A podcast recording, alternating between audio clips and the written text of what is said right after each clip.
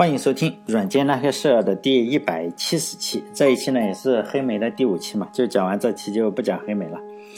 就这一期呢，还是接着讲这个黑莓的故事，因为我们已经知道了黑莓的结局了嘛。这个结局已经知道了，黑莓现在已经不行了。就是说，虽然他现在还在出手机，但是我们已经知道他已经不行了。所以呢，整个故事一下知道结局的话，就好像没什么好讲的。但是在两千零二年到两千零八年的时候，那个时候。苹果手机也好，还是安卓手机也好，就是刚刚出来又又刚出来还不太行的时候，那个时候肯定是没有人会意识到，哎，手机市场会变成那个样子。就是，呃，诺基亚也好，还是黑莓也好，肯定不会想到，然后自己出局了。因为在两千零二年到两千零八年的时候吧，这个诺基亚呀、黑莓，还有包括就是三星啊，包括爱立信那些这些手机厂商呢，实际上都在拼命的去探索一下手机的这个边界。就都在尝试呢，如何让消费者买自己的产品嘛？如果和我差不多年龄的话，那段时间用手机就在两千年左右的时候，那时候两千年左右的时间还是年轻人的话，可能知道当时的手机有非常非常多，呃，就是不同的花样，有点百花齐放的样子，什么样子手机都有。不管别人怎么说啊，反正我觉得 iPhone 一出来就是两千零七、两千零八年的时候，iPhone 一出来。现在所有的手机呢，实际上都是像 iPhone，是吧？都是非常的长得非常像 iPhone，几乎没有什么太太大的创新。就是呢，前面就是一个很大的屏幕啊，然后电容的屏幕，然后也没有键盘，然后电池也不能够更换。这个当然就是 iPhone 带来的，但不管是好坏吧，都是这个样子。包括三星啊，包括现在什么小米或者一加手机，包括魅族，都是一个样。如果拿得远一点就看不清楚了，尤其是近视眼的话。现在的创新呢，实际上就是在做一些比较微小的创新了，就是外表上的样子都是差不多样子，可能就是内部啊，你这个 CPU 肯定是越来越好嘛，但是样子并没有太大的变化。但是我们如果这个时候回到 iPhone 出来以前的话，也就是呃，我说的两千零二到两千零八年的时候，那时候的市场主角之一就是黑莓，因为它在两千零二年的时候，黑莓手机就是为商务人士吧提供了一个就是说可以带国际漫游功能的手机，而且呢还用了这个可充电的锂电池。在两千零三年的时候，它就推出了彩屏手机，因为以前的时候大部分时间呃咱们的手机都是呃黑白屏幕的。就是说，哎，可能有这个灯光有有什么变化？就诺基亚嘛，经常换个灯光，你可以换成黄色的灯或者蓝一点的灯，整个，但是屏幕不是彩色的。就在两千零五年的时候，他就推出了带摄像头的手机。就是在以前的时候，手机也不带这个摄像头。在两千零，现在当然了，每个手机都是说我还带磨皮的功能啊，反正你这样一拍的话，就会年轻十五岁这个样。然后。在它实际上两千零五年，它已经推出才推出带摄像头的手机，当时摄像头不行啊，就两千零六年的时候推出了可扩展的，呃，带硅基球，轨迹球啊，就是那个呃可以假装用鼠标的那个，呃，如果大家用过黑莓的话，就知道这个呃那里有一个，就是说可以当成鼠标，因为它的屏幕不是不是那种呃触摸的，因此你只要用滚滚的按那个球，然后就相当于是个鼠标。在两千零八年的时候呢，它推出了在 WiFi 的这个网络，呃，就是 WiFi 网络，要知道，就很多的时候，这这是比较先进的，比较近期才出现的，就很早之前是没有没有用这个无线路由器，因为无线路由器也是比较近期出现的，就是说整个的技术发展的还是非常的快，但就是说以前的时候都用电话线啊，都用这个你上网的话要插网线。呃，然呃，实际上我见过，就是手机上插网线的这个 这种手机，真的是就是等着这个接口，就是那个很大的那个接口，就是网络操作人员会用，就是现在也也也有在用，就是说类似于一个手机，然后你插上，但是那种只是非常小众的市场，就是你网络人员会用，因为会相对比较方便一点，就是运营商那边，呃，普通人不会用这个东西，因为那个速度非常快，在。两千零八年的时候，他才推出了这个 WiFi 网络的手机，然后内置 GPS，就是在很久以前，就是也不能说很久，两千零八年、两千零几年、两千零五、两千零四这个时候，就是咱们中国的手机要推广自己的这个标准，实际上你是不能够在手机上放 WiFi 的，这个工信部不愿意，这个大家这段历史可能大家不知道了，就是说中国要推荐自己的标准，还有内置 GPS，还有屏幕可以触摸的手机，是两千零八年这个黑莓就推出了。实际上在两千零八年以后，这个黑莓就逐渐在走下坡路嘛，起码是强弩之末，看起来是气势汹汹，但是以现在我们的眼光来看，它已经不行了。因为 iPhone 出来以后，安卓紧接着出来，这个市场就很快的就被，呃，iPhone 和这个安卓就占领了，很快，非常快。因为黑莓市场的，呃，目标嘛，目标市场是商务人士和政治界的人士，像奥巴马是吧？商务界人士就是有钱的那些，就是用用得着全呃国际漫游功能的。像像我的话，就连省际漫游功能都不用是吧？就不用漫游，天天上下班就就不用这个东西。所以呢，他实际上是就商业人物，就是政治中嘛，政治中的人精，或者商业中的人精，人精中的人精吧。相比于咱们这些普罗大众，这些人当然数量非常的少，因为当然要少嘛。如果那个数量非常多了，谁谁谁会给他那么多钱嘛？当然我看过一个调查，但是这个世界上，就是说百分之八十的人啊。是没有，从来没有不知道电子邮件是什么。就现在这个世界上，你这样拉过六十亿人的话，就有那么接近五十亿的人是没有没有见过这个电子邮件怎么发，所以不知道。如果你知道电子邮件的话，像我们知道电子邮件，并且发过电子邮件的话，就已经是网络达人了。黑莓手机但引以为傲的功能呢，就是电子邮件的推送。我在网上就见过很多。分析黑莓为什么这么快会失败？我觉得大家说的都有一定道理嘛。但是我觉得有一个最重要的，他们可能没说，就是，但安全性也很重要，但肯定不是说安全性多么重要。我仍然认为它是一个相对比较其次的问题。最重要的问题是，黑莓手机是不如安卓手机或者是 iPhone 手机好玩，就是这个好玩非常重要。因为不管怎么说了，就是黑莓再安全的话。呃，包括现在安卓，我们都知道不太安全，你这个经常被人扫扫过那个什么信，但大家还是在用，也就是说，大部分人不在乎它安全不安全。但 iPhone 可能我们也知道，就好莱坞出现过 iPhone 被破解掉，这个密码泄露，然后很多好莱坞的女星不就包括大表姐什么的，然后这个呃艳照门嘛，然后都都发到网上去了照片。所以呢，安全并不是那么重要，我觉得。主要是还是好玩。我认为黑莓的成功，相对于其他的手机来来说，很大的一个程度也是因为它好玩。为什么这么说呢？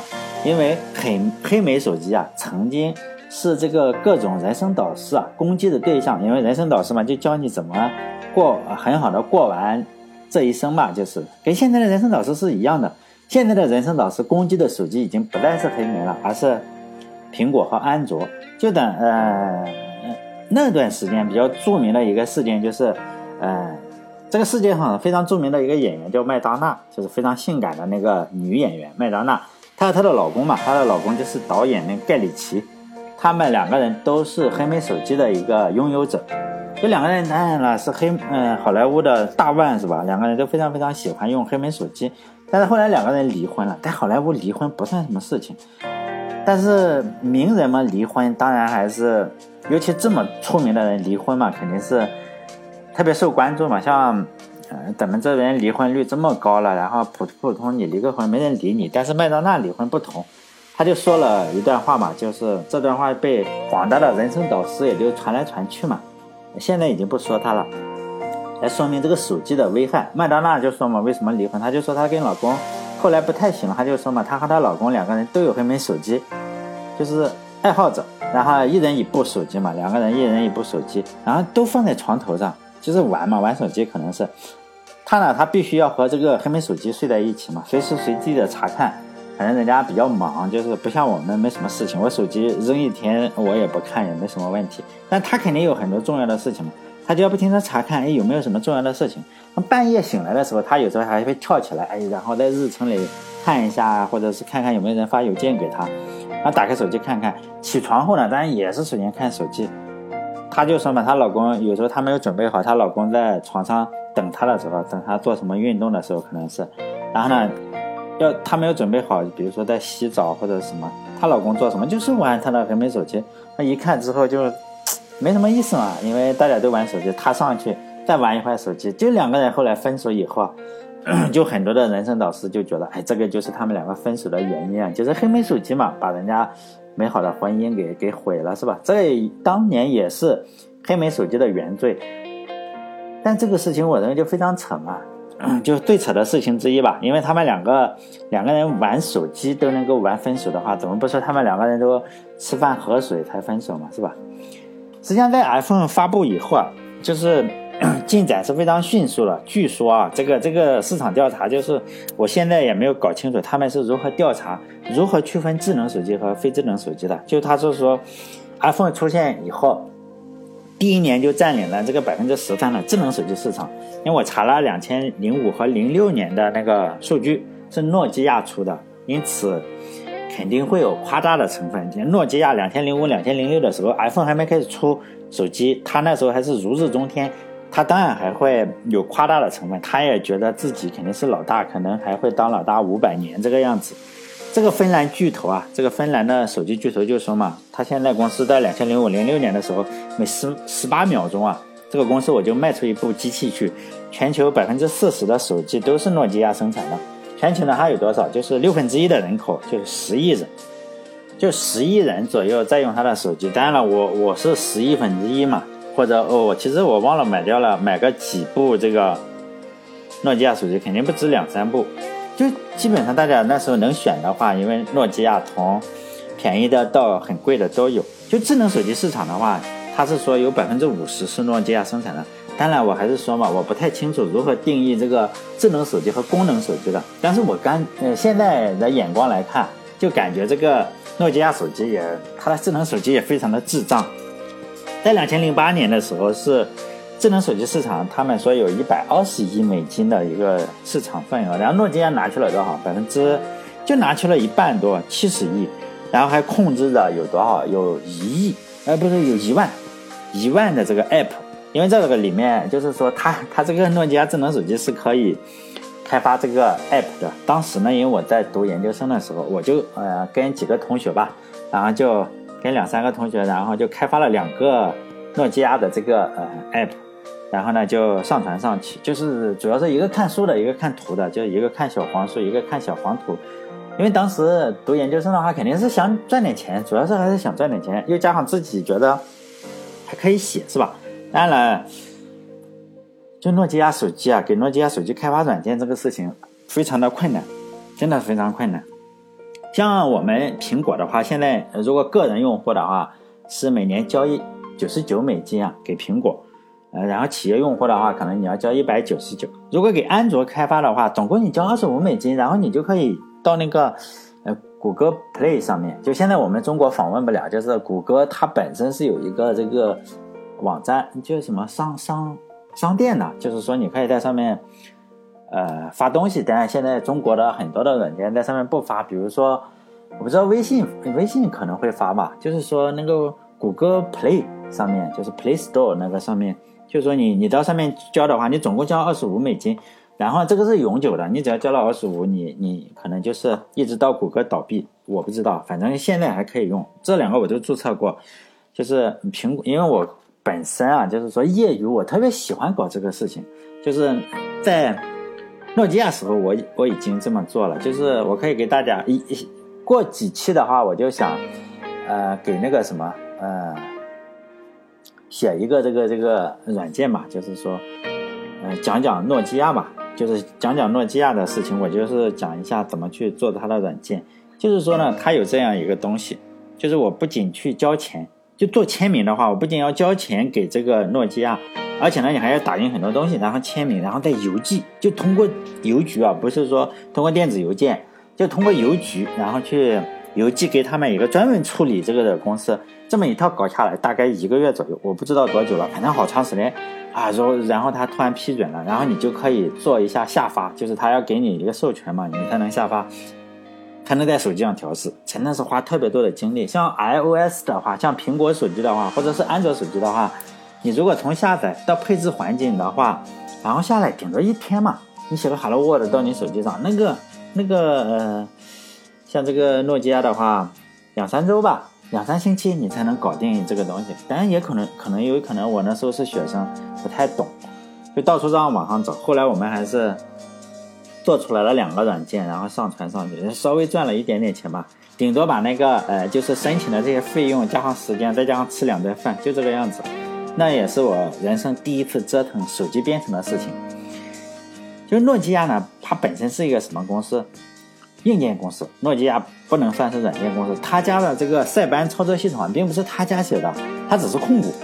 在两千零八年七月的时候，他发现哎不行了，可能要不行了，他可能感觉到危机了，因此他就收购了这个塞班系统。和谁来对抗呢？他并眼中还是没有看到苹果的，而是和黑莓，还有另外的一个安卓系统去对抗。因为黑莓最主要的还是黑莓啊，因为黑莓已经看出来是个挑战者。黑莓和诺基亚呢，当时是彼此眼中的钉子嘛，眼中钉都想除掉对方。当然，我们现在知道，没过几年，这两个哥们是吧，一个比一个惨。早知道的话，两个应该联手，当时也有钱是吧？应该把苹果或者是什么收购了，应该是这样。他们两个当时有的是钱，买个当时奄奄一息的苹果，我估计还行。但现在不行了，现在这两个都挂了。当年我估计是吧，两个知道。若干年后他们会这样死的这么惨的话，他们肯定要联合起来双杀苹果。这世界上的事情啊，就过后再看，有时候就特别搞笑。就诺基亚和黑莓曾经是大战过一场，虽然现在的眼光来看，就是说没有什么意思，因为在当年来看，呃，几乎是他们两个特别看重的这场战争啊，实际上没有任何意义，即使谁赢都是死，是吗？就这个样子。所以呢，现在我们可以以调侃的心态来看当年这个战争。在两千零八年的时候嘛，就是诺基亚就那时候打仗，诺基亚和黑莓是为了抢占智能智能手机这个市场，诺基亚当时推出了机皇，当时真的是机皇，叫 E 七幺和 E 六六，这个手机大概多少钱？三呃四千块钱，三千五到四千块钱，就是要知道两千零八年啊，要要想一下这个年份，现在觉得四千块不算什么，因为我们要考虑到这十年，这个中国有个通货膨胀特别厉害，我觉得。得算至少今天的一万块左右，因为我们按房价的话得翻十倍，得四万块。就是两千零八年左右的时候啊，就是北京大兴啊，房子卖多少钱？六千来块，还不太好卖。那两千零七、两千零八年的时候，这个房北北京大兴有房子啊就是六千块，现在五万块，就说大概翻了个九倍、十倍这个样子，是吧？不管怎么说了，就是说，假使是翻个两倍的话。通货膨胀了一倍的话，你这个也就八八千块嘛，也真的是高档手机。别不要以为说，哎，四千块还算高档手机。我说的当年的四千块和现在的四千块，不太能比就是了。就在以前的时候，就是在两千零八年之前吧，诺基亚和黑莓，呃，慢慢的就貌合神离。就两个公司啊，你这个合作厂啊，慢慢变大了，心里肯定是希望对方啊早点死。但表面上还是要合作嘛，因为诺基亚的软件水平不行。我刚刚说了啊，诺基亚实际上不是个软件公司，呃，占有率实际上是不太行的。然后就像是塑料花吧，看起来友谊天长地久是吧？但实际上比较假。就这两个手机发布以后，再加上诺基亚买了，两千零八年他意识到他买了塞班和 QT 这两个东西啊，就觉得黑莓我可能是用不着你了，因为你这个软件做得好，我现在已经买了软件了。于是呢，就做了个艰难的决定，就是说呢。一七幺和 E 六六不再支持黑莓上的电子邮件推送服务，就是那个黑莓引以为豪的 Connect 的电子邮件服务。诺基亚收购塞班以后，这个塞班马上就开源了。实际上开源也没用哈，试图就和安卓还有这个黑莓，然后三三足鼎立嘛。当时还没有没有把 iOS 放在眼里，就黑莓的手机也没有把它放在眼里。他就说嘛，啊，苹果手机不能算手机啊，就是个多媒体工具嘛，小孩子玩。谁会喜欢在一个玻璃上然后打字呢？但看看热闹肯定是不嫌事大的记者就马上把这话传到了苹果公司的乔布斯耳朵里，就说：“哎，他不喜欢在这个玻璃上打字，你怎么评价呢？”乔布斯回应说：“那我更不喜欢在一块小小小的塑料上滴滴答答的打字，更更烦人。”但诺基亚也就因为不支持这个高端机器啊，不支持 Connect 电子邮件服务，因为这个手机这么贵是吧？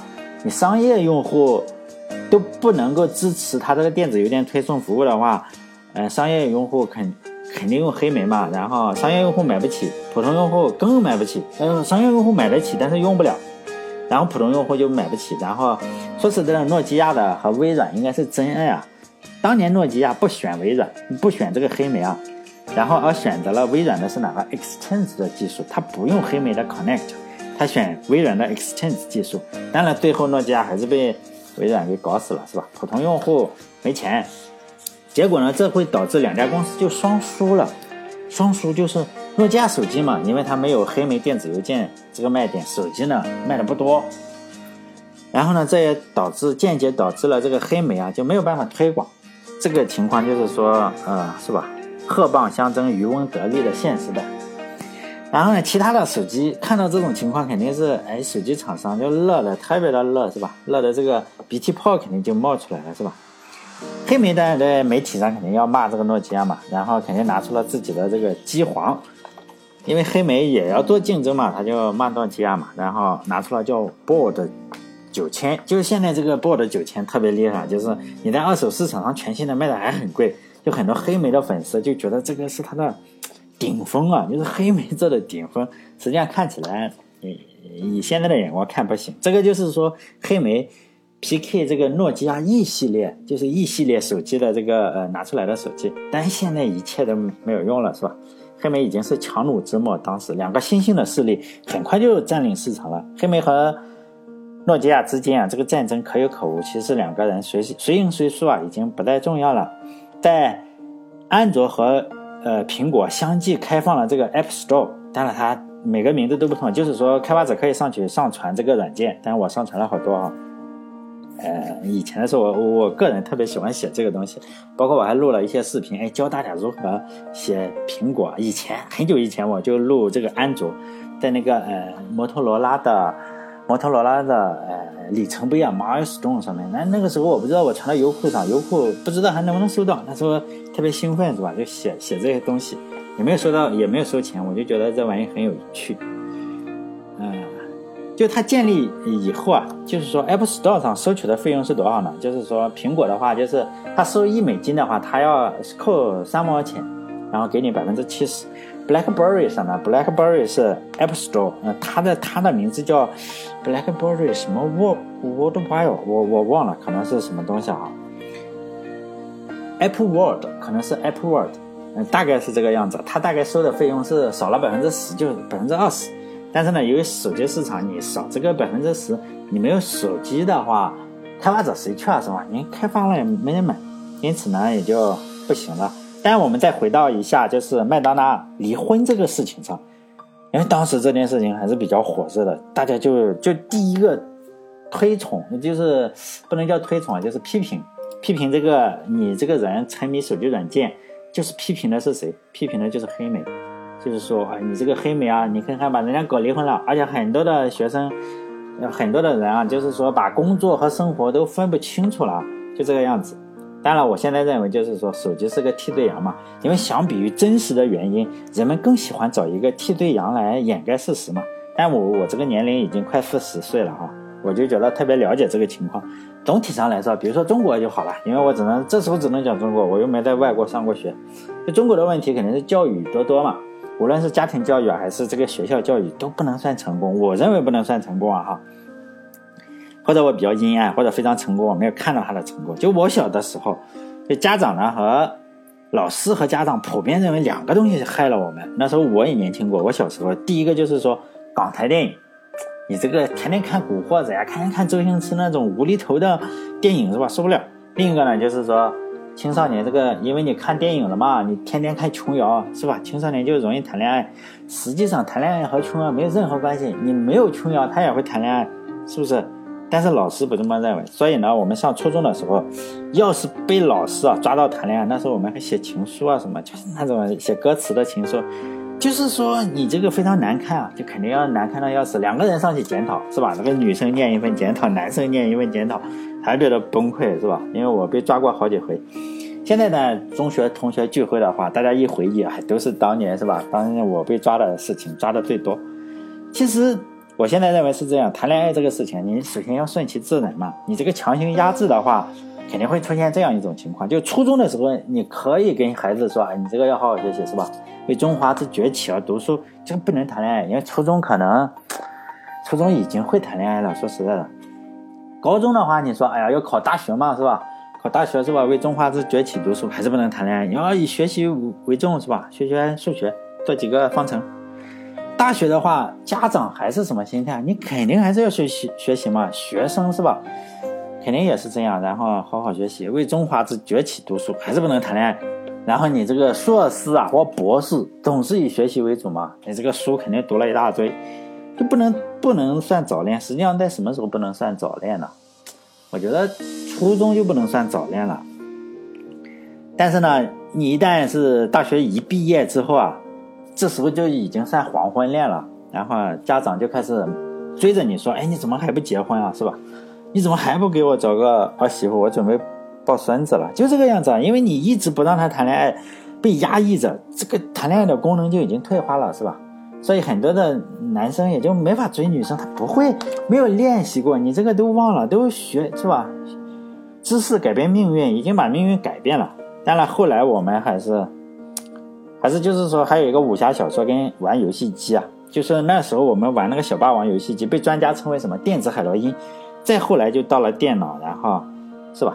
就去现在的话当然是电脑了，电脑网络，然后花个三万块钱把孩子送到那个教授那里垫一垫，垫五块钱的电，几万块啊，人几度电垫在自己孩子身上，就是为了不让他有网瘾。但这是一个很奇怪的轮回。当我们上小学的时候，如果有人看小说，尤其是武侠小说，还有琼瑶小说，那你就完蛋了。可能就是中国传统文化中有一种有一句话叫做“儒以文乱法，侠以武犯纪”嘛，就是说你要去打仗嘛。但最好的话是所有的人啊，你不要读书傻了吧唧的，是吧？当我们小时候被抓到看武侠小说的时候啊，我们有一个每一学期啊都有一个事情，就是呃。学期开始就上一学期，你肯定在一个初中都被抓了很多人嘛。然后这个小说是吧，收上来的，就是升完国旗，然后把那个书抱出来是吧，没收的书，然后点了哦，所有人都在那里看着心痛。为什么呢？因为这些小说我们那时候都不买，都租，一天一毛钱。像我就看书特别快，一天看三本书，真的是看三本书，尤其是梁羽生啊，那时候那种烂小说，就特别喜欢看那种烂小说，一就是说啊，呼呼的翻就是了，一天三本书。那个书又薄，就让老师抓住你这个押金啊，可能是一块五或者是两块，就退不回来了。所以呢，那时候书就就都烧了。但现在我看的话，什么人民网呀，还什么网又推荐大家读书，结果呢，《金瓶梅》也在那个推荐读书之列。然后说实在，我如果当年被都《金瓶梅》被老师发现了，哎呀，至少那完蛋了是吧？那个你你会被老师揍死。就这个样子啊，所以黑莓手机我当然现在已经不去讨论它是不是被，是不是让看起来就不是让麦当娜去是吧离婚的这个什么东西，只是人生导师需要让黑莓手机是他离婚的一个呃原因，所以呢，他就他就是现在的话，幸亏麦当娜如果当时用苹果手机，那就是苹果手机，但现在就是说黑莓手机不行了，大概就讲这些了。这还有很多有趣的故事啊！这个黑莓手机以后就慢慢讲嘛。如果我要再讲诺基亚，就可以讲讲哎，他跟诺基亚干架的故事了。所以呢，整个黑莓手机就到此为止吧。因为大家再买的话，只能买 TCL 版的嗯黑莓手机了。安卓已经出了三四千块钱，好像叫什么 Key 吧，BlackBerry Key，就就好像是这样，就是带一个键盘的黑莓手机。好了。呃，还有就是做个广告，就是我又做了一个叫知识星球的东西，就是说，因为呃有听众嘛，就会不停的问我问题，问多了呢，我就是很比较烦。你说不回答也不是，是吧？如果回答的话还能赚点钱的话就比较好，所以呢，我就有一个知识星球，上面的话有人问我问题的话，我就会回答问题；没有人问我问题的话，我写了一系列的文章，是介绍整个 Unix。就是整个操作系统发展历史，当然了，详细程度肯定是比电台类要多，而且权威性也比电台类要多，要好。因为里面有错误的话我会改。就是整个从 Unix 啊、FreeBSD 或者是什么，然后苹果，然后它整个的文件系统的发展，包括网络的发展，都都会写。那是文章，如果有人问问题的话，我就会回答问题；没有人问问题，我就写文章。希望大家订阅，就是说，哎，这样的话我还能赚点钱。希望。有钱的话就捧钱场嘛，没有钱的话不要加我微信，然后提醒我爱你，这样收费是不对的，这样也不好，是吧？好了，再见，下一次再录。